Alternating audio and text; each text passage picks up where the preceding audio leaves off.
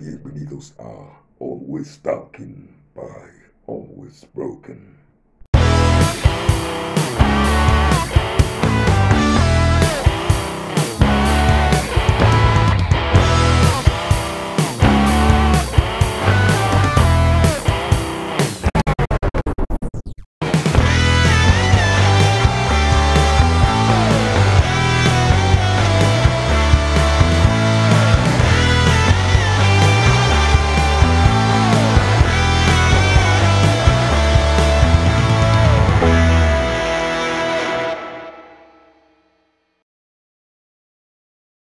Sean todos bienvenidos a un episodio más de este su podcast Always Talking, el podcast favorito de tu podcast favorito. Eh, estamos aquí en, en, un episodio más. El día de hoy traigo un invitado bastante especial al que he estado ayudando y conociendo los últimos cinco meses ya. Bastante, estamos en el episodio número 7. Va a estar bastante interesante. Vamos a estar, estar platicando un poco sobre lo que es animación, sobre cómo es estudiar lo que, que, yo voy a estudiar y me interesa como saber todo esto, igual y hay alguien en el público que también le interese. También ha tenido un estudio de animación, ha estado en proyectos eh, bastante involucrado. Entonces, pues, sin más dilación, démosle la bienvenida a Axel. ¿Cómo estás, Dani Boy? ¿Qué onda, amigo? ¿Cómo andas? Muy bien, amigo. Es, es todo un orgullo tenerte aquí en mi podcast. No, al revés, el orgullo es mío y ya tenía muchas ganas, ya lo habíamos postergado mucho, pero qué, qué gusto estar aquí con ustedes. Sí, ya era algo que ya se venía, pero se fue postergando poco en poco, pero ya por fin está. Correcto. Y Entonces, pues está chido el tema, o sea, ya sabes que a mí hablar de animación eh, siempre me gusta y estoy emocionado de aquí estar platicando contigo. Sí, ya sé que es, es tu mero mole, sé que podemos sacar cosas bastante interesantes, entonces, pues, primera pregunta un poco así, eh, cuéntanos qué estudiaste y como por qué lo estudiaste. Yo estudié ingeniería, ingeniería en tecnologías interactivas y animación digital en la VM de Lo Más Verdes y pues lo estudié porque no sabía que iba a estudiar. De hecho, iba a, iba a estudiar arquitectura. Y afortunadamente en la prepa tuve una clase de dibujo técnico que era como los inicios a la arquitectura y la odié. Odiaba que me pusieran herramientas así como reglas y cosas así. Me gustaba como más el dibujo libre y, y ahí me di cuenta de que no, no iba a estudiar arquitectura.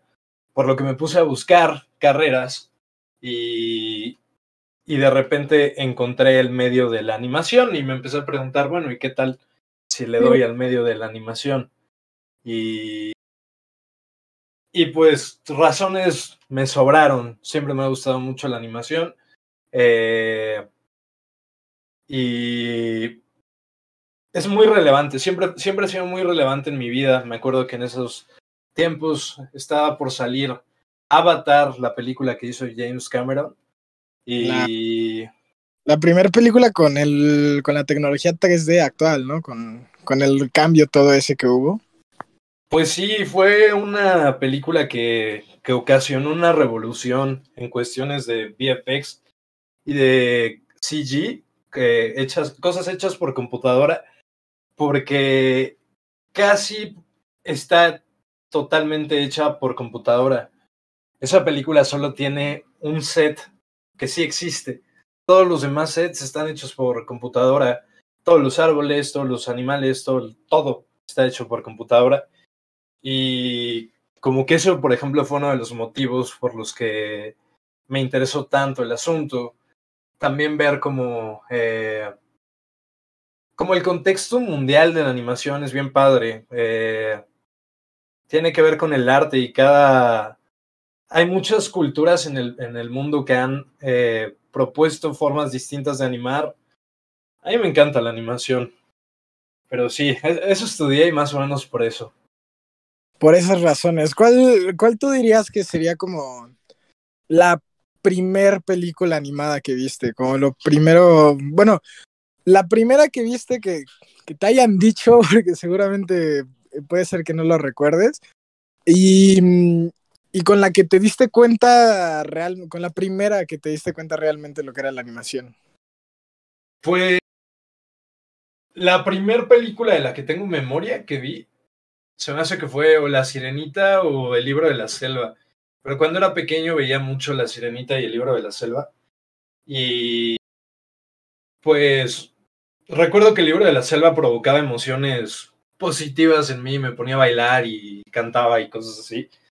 Y, y la sirenita estaba como hiper enamorado de, de Ariel.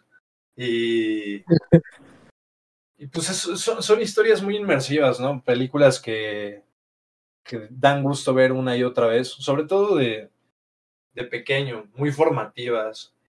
Eh, sí, bastante, bastante entretenidas, dirías, ¿no?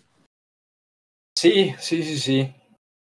Buenas películas me tocó una muy buena etapa de animación. Yo siempre he pensado que esa es una de las principales razones por las cuales me gusta tanto. Porque a mí, para mí los noventas de, de Disney fue la etapa más avanzada que hemos tenido en toda la animación, artísticamente. Y pues me tocó en la mera infancia. Claro, entonces, digamos que tu mero mole son las el, el cine. El cine es tu mero mole. Me gusta La razón mucho. por la que quisiste estudiar animación. Sí, sí, sí, sí, contar. El arte me encanta. Yo siempre le sugiero a todo el mundo que haga algo de arte, que toque un instrumento, que dibuje, que, eh, que se exprese, porque podernos expresar es algo que solo el humano puede hacer. Solo los humanos hacemos arte. Y, y qué podría tener más trascendencia que algo que solo tú puedes hacer. Entonces, ir plasmando arte por ahí es, es algo que les recomiendo. Sí, un, un gran consejo que, que, sin duda la gente se va a llevar en este podcast. Y mmm, digo, eh, yo voy a yo voy a estudiar exactamente la, la misma carrera, pero por otras, por otras cosas, eh, la voy a estudiar porque tiene matemáticas y es ingeniería. Pero yo diría que una de las cosas que más me lleva a que me interese la carrera son los videojuegos. Y, y es algo también muy interesante porque la carrera de animación digital está muy, al menos esta y el enfoque que tiene UM, está muy enfocada a, a videojuegos. De hecho, sí. creo que el proyecto para titularte es hacer un videojuego. Entonces, tú que vas más hacia cine, hacia películas y todo este tipo de arte, eh, ¿cómo fue estar en, en, esta carrera cuando el enfoque de la carrera era más hacia motores de videojuegos, hacer videojuegos y todo eso? Pues es que es más o menos un enfoque parecido, es muy parecido. Eh, de hecho, los profesionales de las industrias pueden trabajar en ambas industrias, pueden moverse a, a cine, pueden moverse a series, porque finalmente, pues, es un medio de expresión eh, digital, eh, audiovisual. Y eso hace que tengan muchas herramientas en común, muchísimas programas en computación, o sea, básicamente, si quieres aprender a usar software para hacer videojuegos o animación o cine, tienen mucho que ver. Igual y cine como tal tiene un poquito menos que ver, porque pues no haces modelado 3D, no haces eh, animación, no haces varias cosas, o igual y sí también. Eh, pero las herramientas van de la mano hasta ciertos puntos. Eh, ya después sabrás tú hacia dónde enfocas. Y yo he enfocado a ambos, he hecho juegos también, digo, juegos pequeños y preproducciones grandes de juegos. Pero también es un ambiente que me ha llegado a interesar de vez en cuando. Sí, también es un, es bastante interesante, digamos que al menos el tema preproducción es bastante parecido en todas esas ramas, ¿no? Uh. Muy parecido. Ya en la producción sí cambia, pero incluso en la producción se puede parecer. Por ejemplo, la animación 3D a los juegos, pues tienes que modelar, tienes que animar. Eh, ya la incorporación del engine, que es donde ya haces el juego, incluso hay muchas producciones de, de animación que se hacen con engines de videojuegos. Entonces, es aprender a usar 3D, es aprender a usar a, animar y todo ese rollo, pero sí se parece en muchos aspectos. Claro, y, también para empezar a meternos un, un poco en esto, em, a mí me has comentado que, que tuviste un estudio. Sí, sí, sí, sí, tuve un estudio siete años. La pandemia nos tumbó, pero... Y es que también ya a veces te das cuenta de que los proyectos tienen que nacer, crecer y morir. Y, pues eso pasó con ese estudio. Fue mutando de, muchas maneras. Pero en un momento, al principio, éramos un estudio de animación. Eh, hacíamos animaciones para publicidad, hacíamos animaciones para eh, previsualizaciones de productos, de proyectos. Eh, hacíamos 3D, hacíamos 2D, eh, metíamos efectos visuales a videos.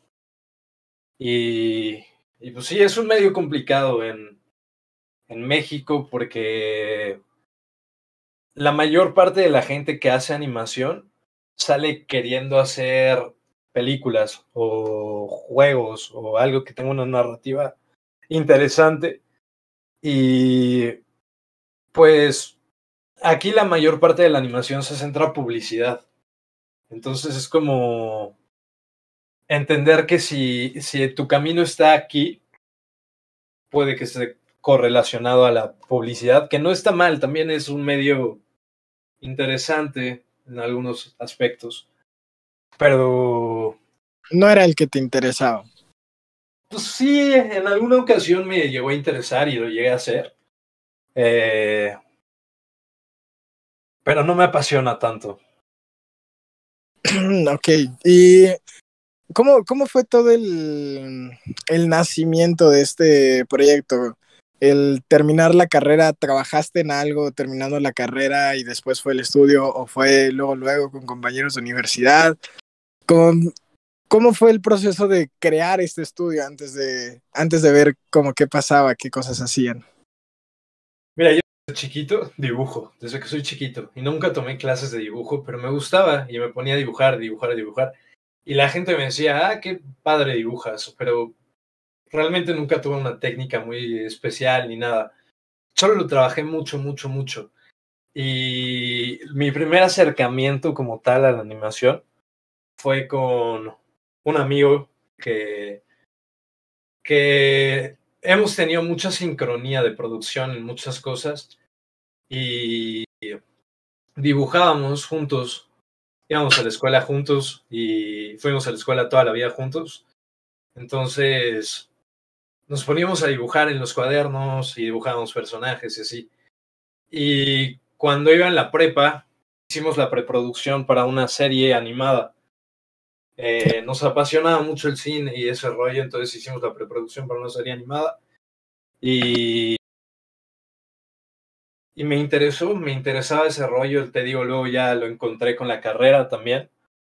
Eh, y en la carrera yo empecé a trabajar en primer semestre en un estudio importante de Latinoamérica y muy rápido me di cuenta de que no era lo que quería porque era un estudio muy prestigioso y era un estudio con presupuestos, pero estaba produciendo, estaba maquilando series que no tenían muy buena calidad de arte ni nada. Y, y por eso intenté buscarme un camino independiente. Estuve intentando hacer cortometrajes en la universidad y todo eso, pero no se daban y ahí, por ejemplo, en la universidad yo entendí que querer hacer proyectos nada más por querer, sin que haya una retribución, es complicado. Pero bueno, fui, entendiendo el camino y llegué a, como aquí, cuando iba en quinto de semestre de la universidad, eh, junto con dos amigos constituimos el estudio y así, así empezamos. A media universidad. Ya había trabajado, ya había trabajado en otros proyectos, ya había hecho un, hice un minijuego con Jonari. Eh, pero ahí fue cuando empecé con lo del estudio como tal. Ok, bastante, bastante interesante. Después, este, este estudio lo, lo hicieron y después en algún momento se llegaron a registrar como un estudio. Sí, sí, sí. Sí, o sea, ya llegamos a tener proyectos muy grandes. Igual ya no tanto, nuestros proyectos más grandes ya no estuvieron tanto en el ámbito de la animación, sino en el, en el de la creación de software. Eh, fuimos adquiriendo conocimientos en creación de software y, y, y pues cada quien empezó a agarrar su, su rama. Yo, por ejemplo, eh, era el que diseñaba y planificaba el software con el cliente. Siempre me acercaba a los clientes para ver qué querían y diseñaba un software que luego, junto con los técnicos, lo trabajábamos, lo perfeccionábamos, lo desarrollábamos. Y ahí empezamos a, a teníamos proyectos muy grandes, pero pues te digo, esto ya era como software. Pero sí, Sí, todo, todo estaba muy constituido. Fueron más, más por el lado de. los proyectos grandes que tuvieron fueron más de ingeniería, en lugar de, digamos, esa parte artística que buscabas.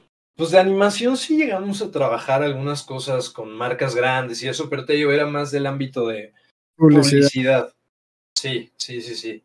Como tal, un proyecto de eh, storytelling o con un propósito de entretenimiento o algo así.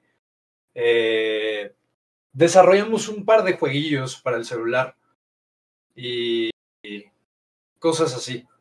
Proyectos así. Ok, bastante, bastante interesante. Eh, ¿Cuántas, o sea, crearon, crearon esta mini empresa y mm, les empezó a ir bien, pero ¿en qué momento decidieron que, por ejemplo, contratar gente? ¿De dónde contratarla? Como cuál era el proceso? Pues que llegamos a proyectos, o sea, nosotros salimos de la universidad y literalmente nuestra fórmula de para cobrar era cinco mil pesos, así siempre. Me acuerdo que hasta nos hacíamos burla nosotros, así de, a ver, llegó un cliente que quiere esto y quiere un video para presentarse, quién sabe qué. ¿Cuánto le cobramos? Era cinco mil pesos, o sea, empiezas y no, no, no tienes ni idea de cómo se cobra, no tienes ni idea de cómo se mueven las cosas. Ni de cuánto vale el trabajo realmente en el mercado y todo eso, ¿no?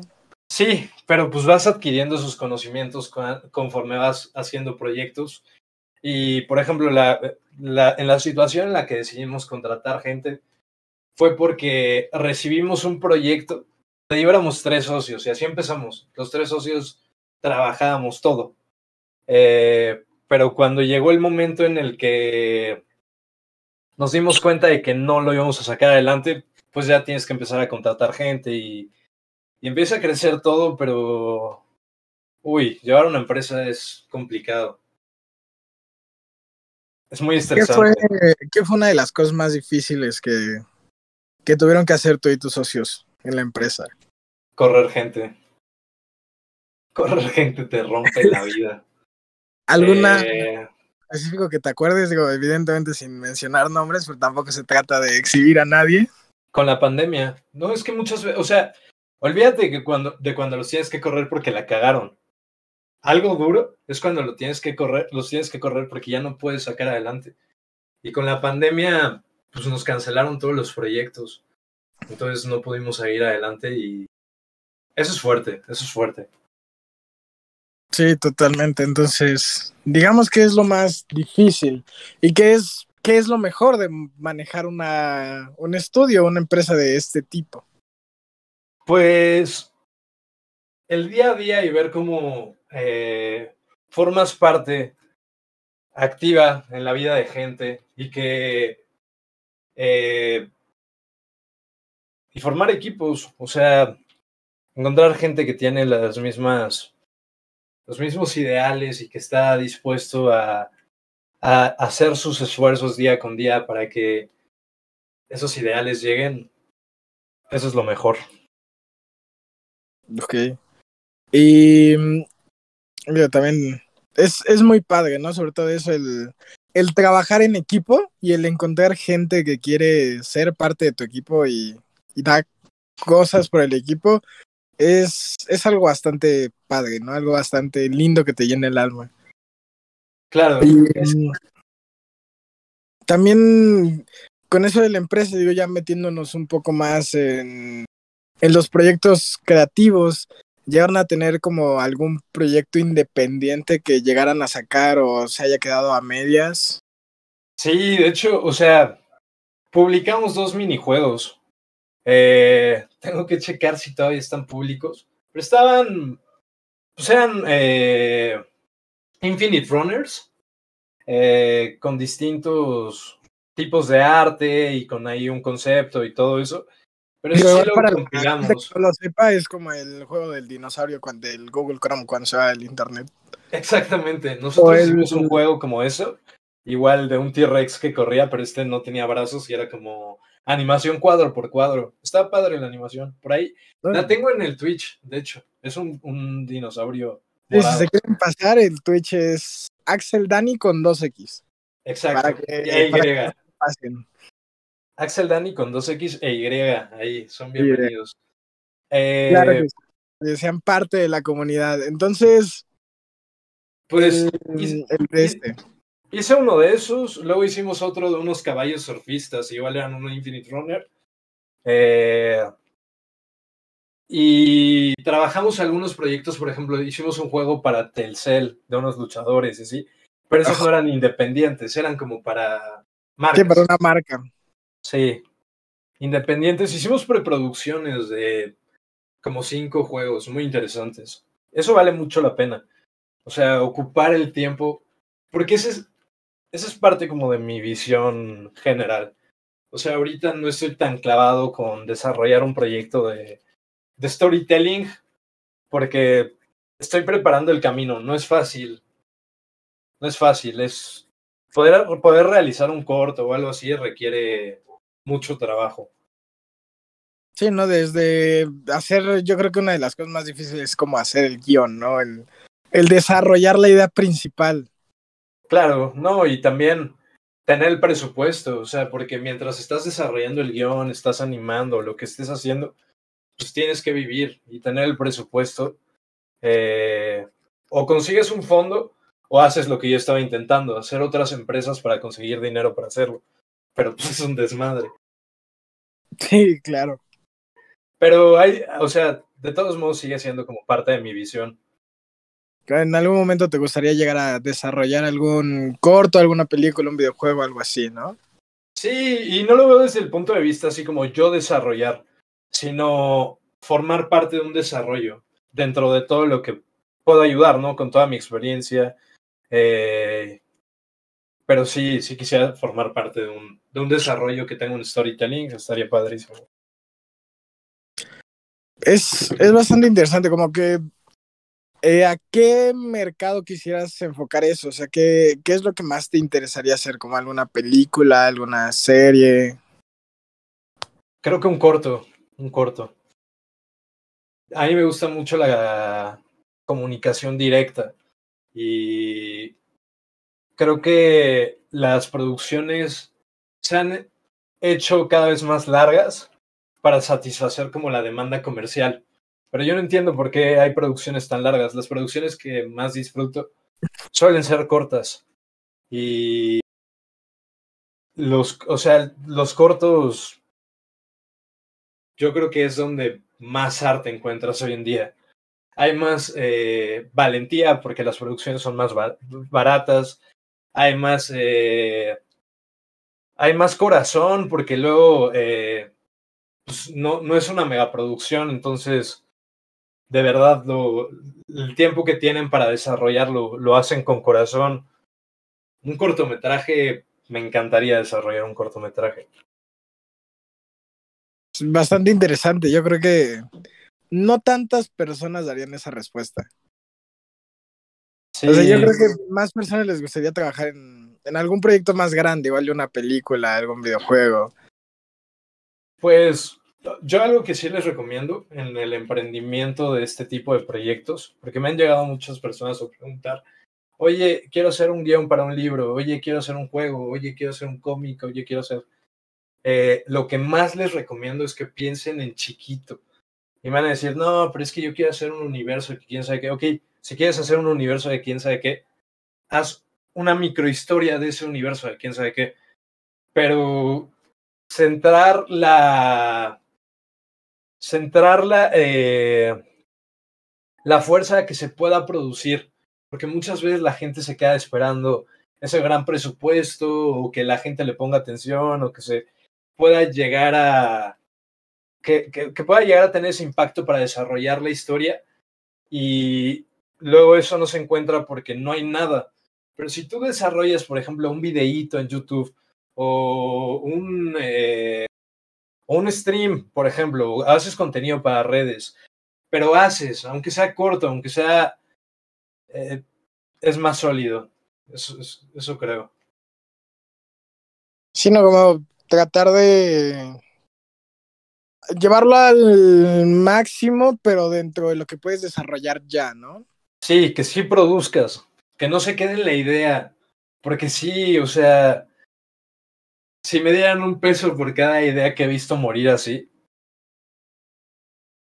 de verdad. Desarrollarías tu corto. Probablemente. Pero sí, yo lo que les recomiendo es produzcan en, en, chiquito, en chiquito, en chiquito. Ya, si pueden ir creciendo sus producciones, pues qué mejor, ¿no? Y, y así van a llamar también la atención produciendo. Sí, entonces sacando más en lugar de, de poco y largo, mejor como mucho corto, pero con calidad, ¿no? Claro. Pues bastante, bastante interesante también. Eh, es, es curioso como ver todos estos, estos ámbitos de, de alguien que ya ha vivido el tener una empresa, el estar en una empresa. Eh, ¿Qué fue lo que, lo que más te gustó de haber trabajado para el estudio este reconocido y, y lo que menos te gustó de todo eso? O sea, de todas las experiencias que viviste mientras estabas trabajando ahí, lo que más te gustó y lo que menos. Pues lo que más me gustó fue darme cuenta de que en México hay grandes artistas. Eh, yo lo había visto, pues sí, de repente, ¿no? De repente te encuentras gente que dibuja chido o gente que, que hace arte chido, pero cuando entré a este estudio me di cuenta de que eh, ahí también estaban. Y aunque estaban produciendo contenido que la neta no estaba chido, eh, cada quien en su lugar tenía dibujos que estaban poca madre. Tenían dibujos así, retratos de todos los del estudio, tenían animales, tenían, tenían dibujos por todos lados que estaban increíbles. Y darme cuenta de que ese potencial existía, me encantó. Y lo que menos me encantó fue que tuvieran eso en su lugar y que en su computadora estuvieran haciendo una escena muy, eh, pues muy, ¿cómo podría Básico. decirlo? Este, mediocre, mediocre. Para el talento que tienen, que los tengan haciendo eso, sí fue como, con razón, ahí me di cuenta. Ahí te diste cuenta porque no salen tantas cosas de por acá, ¿no? O sale lo que sale, ¿sabes? Más comedias románticas. Pues sí, la producción en México de, de cine y de animación pues se ve muy afectado por el lado comercial como todo. Pero, pues como dices tú, ¿no? Es mi nicho y es el que me duele. Sí, es el... Cada quien ve lo que... En lo que está más interesado. Claro. En, en base a eso, ¿cuál, eh, digo, México no es tan bueno, pero ¿qué país crees tú que es un, un, buen, un buen país para producir, para empezar a hacer algo? Es que, por ejemplo, eh, hay una película que se llama... Eh... Uy, se me fue el nombre, pero es de videojuego, Indie Game, se llama. Como de juegos indie, se llama Indie Game. Okay. Y se trata de el inicio de algunos videojuegos, de cómo, cómo pudieron ver la luz. Y por ejemplo, muchos de esos juegos se producen en Canadá y en Francia. En, Canadá, videojuegos es Canadá, Francia está produciendo mucha animación. En Canadá, Estados Unidos también produce muchos juegos. Y el asunto es que por ejemplo, recuerdo la, la historia de uno de, de, estos emprendedores de los videojuegos eh, que vivía en Canadá y el asunto es que el país, el gobierno del país estaba financiando el proyecto. Entonces, así es muy fácil, porque es lo que te digo, bueno, no es muy fácil, pero básicamente ya te dedicas a producir el videojuego. Sí. No a ver cómo mantienes un estudio mientras se está intentando producir algo. Es el asunto que, pues, son países que tienen menos población y se mueven de una manera más sencilla. Sí, entonces dirías que Canadá y Canadá videojuegos. Anima, bueno, mira, por ejemplo, Alemania está haciendo cosas interesantes de tecnología, Japón tiene buena animación, China tiene, está invirtiéndole mucho en tecnología, eh, Canadá está, Canadá es un punto medio interesante porque tienen recursos y tienen visión artística. Eh, Estados Unidos es un punto interesante también. Eh, pero es que básicamente ya hoy en día sí se está produciendo en todo el mundo. Y de repente te digo, o sea, no es tan normal ver un videojuego o una película que le pegue durísimo de un país que no sea Canadá, Estados Unidos o algo así, pero cada vez están más presentes. O sea, yo cada vez me encuentro estudios chiquitos teniendo relevancia en el mundo. Y pues sí, es que cada vez las herramientas tecnológicas hacen más fácil que cualquiera pueda animar, que también tiene pros y contras eso, ¿no? Pero bueno. Pero bueno, a veces mientras más se produzca hay más oportunidades de que salga algo bueno, ¿no? Como Netflix, por ejemplo. Sí, más o menos, más o menos, porque depende de cómo sea la visión de esa producción. Eh, por ejemplo, ahorita en el streaming, pues todos quieren producir, pero no están produciendo eh, eh, porque quieran hacer el contenido más artístico de, la vida, sino que quieren pues jalar gente, ¿no? Y, y ahí sí es complicado, pero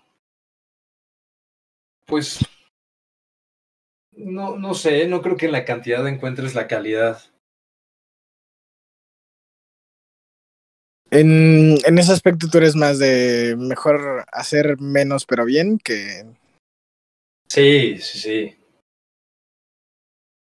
En el, en el medio, ¿quién dirías tú que es como tu mayor ejemplo? Con las mayores figuras a las que sigues o las mayores empresas que te dan confianza.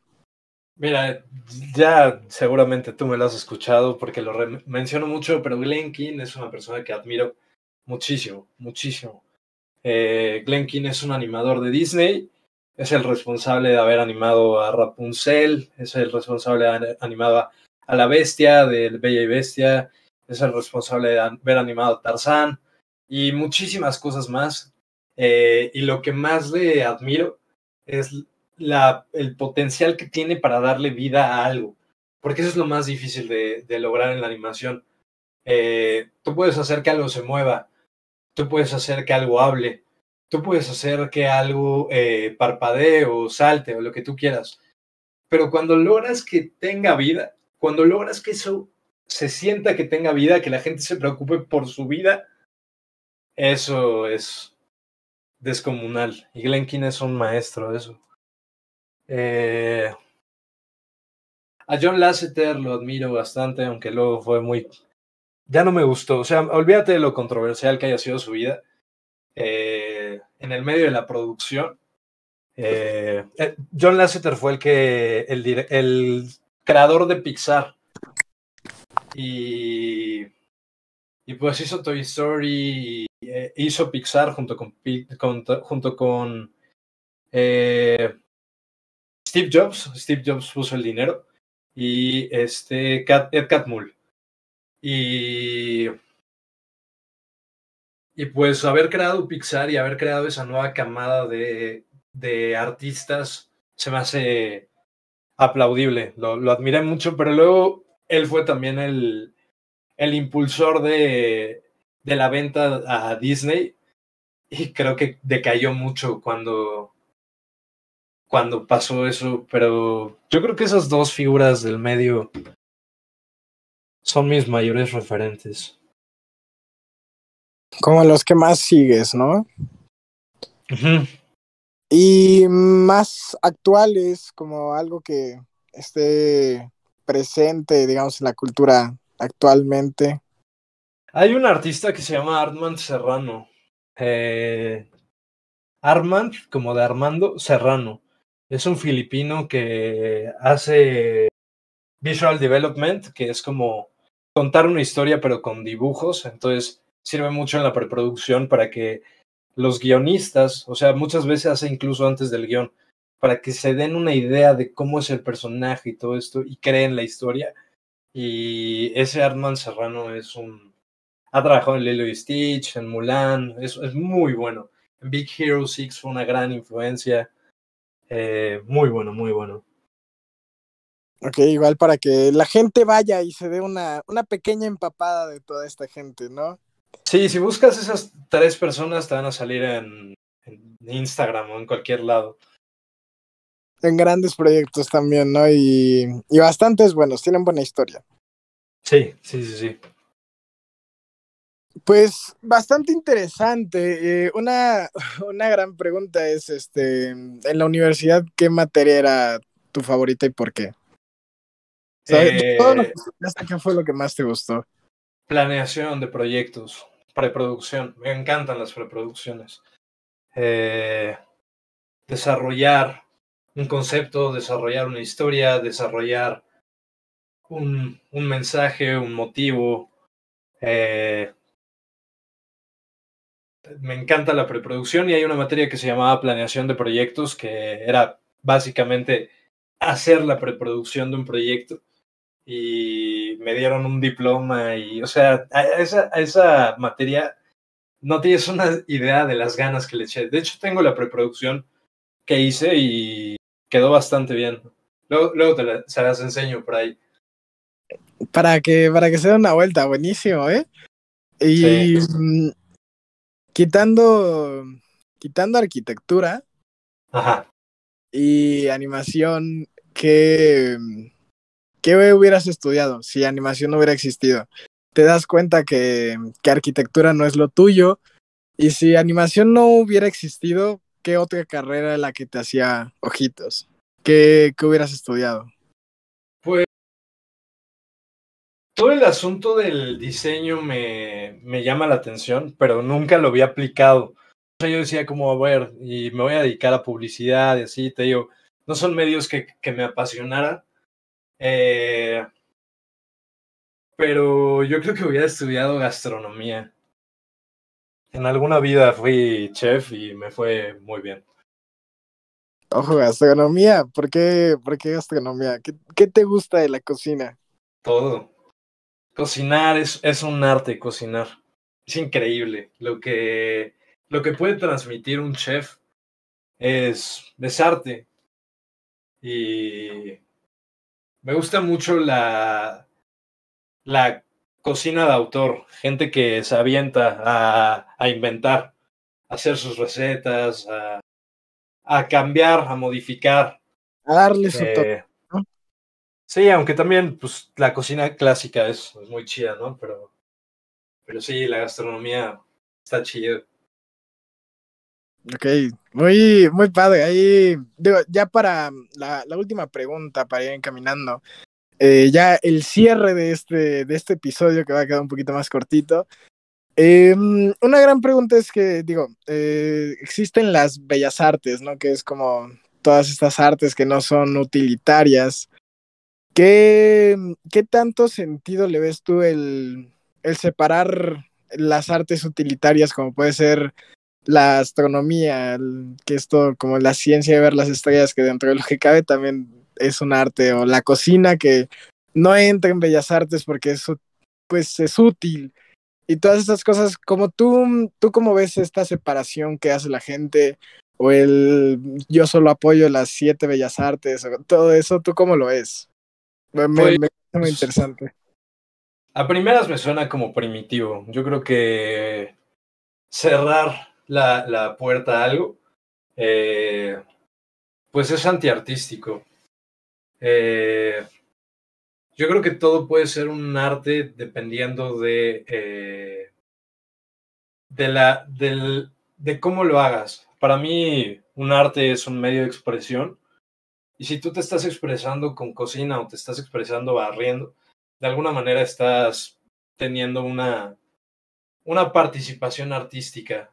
Eh, pero, pues está bien, digo, también entiendo que, que estos medios de, de expresión se conserven así, pero, pues sí, se me hace una visión un poco anticuada. Algo un poco más cerrado, ¿no? Como que yo, yo también soy de parte de apoyar que, que la, la porque la cocina es un arte, o sea, eh, digo, creo que el mayor ingrediente y la cosa que hace que la comida sepa tan rica es precisamente el amor. Y yo creo que eso aplica para cualquier arte. Siempre que hagas algo con amor es que va a salir bien. Si haces una pintura desde tu corazón, es porque va a ser arte, tal cual. O sea, no solo va a ser una pintura, creo que va bastante más allá que eso. Y creo que es algo que, que por ejemplo, la cocina tiene muy arraigado, pero no solo la cocina, también hay bastantes artes más aparte de esas que no son consideradas como tal porque son utilitarias. Pero um, también está, está algo muy interesante ver esta parte de que, digo, eres, es un fanático tanto del arte, pero um, está muy padre esta visión que tienes de estar más abierto al cambio y estar abierto a otro tipo de artes distintos. Les recomiendo mucho Chef's Table. Es una serie de cocina que de verdad esos chefs tienen una visión artística.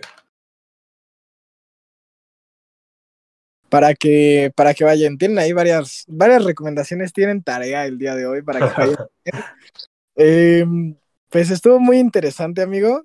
Gracias por habernos dado como este, este punto de vista que igual la gente no ha escuchado tanto de ti, yo sé que la gente te conoce de T3, yo ahí te conocí, por eso es un honor tenerte aquí, de haberte visto tantos años, pero igual y una plática así, algo más personal, más de, nicho, de sobre todo la gente que te sigue, yo creo que era algo que hacía falta, ¿no? Totalmente, me dio muchísimo gusto que, que me dieras el espacio, porque pues tú más que nadie, junto con los mods y toda la gente que ahí nos sigue, eh, saben que luego no puedo encontrar espacios así y que me lo abras tú, te lo agradezco, amigo. Lo, lo disfruté mucho y pues cuando me quieras invitar, yo aquí ando, ¿eh? Claro que sí, de hecho, muchas gracias por haber venido, es todo un honor, gracias por, por también abrirte tú también un espacio y yo me despido, también te dejo a la gente para que te despidas tú de últimas, como es costumbre. Así que chicos, muchas gracias por haber escuchado este podcast, espero les haya gustado mucho, si quieren que vuelva a venir, háganmelo saber por mi, por mi Instagram, por mis redes sociales. Y pues ya saben, eso, eso fue. Danny Boy, Axel, te dejo a la gente, estaba tuya para que te despidas. Gracias a todos y les mando un beso. Muchas gracias a todos por estar. Les mando un abrazo, un abrazo especial para el barco, Elefante, los mods, los tenientes, eh, para toda la audiencia de, de Always. Qué chido que estén aquí. La verdad es que es un proyecto al que yo le estoy echando ojo porque se pone muy interesante y es un contenido hecho con el corazón. Y, y lo disfruté mucho. Les mando un abrazo. Nos vemos a la próxima. Bye bye.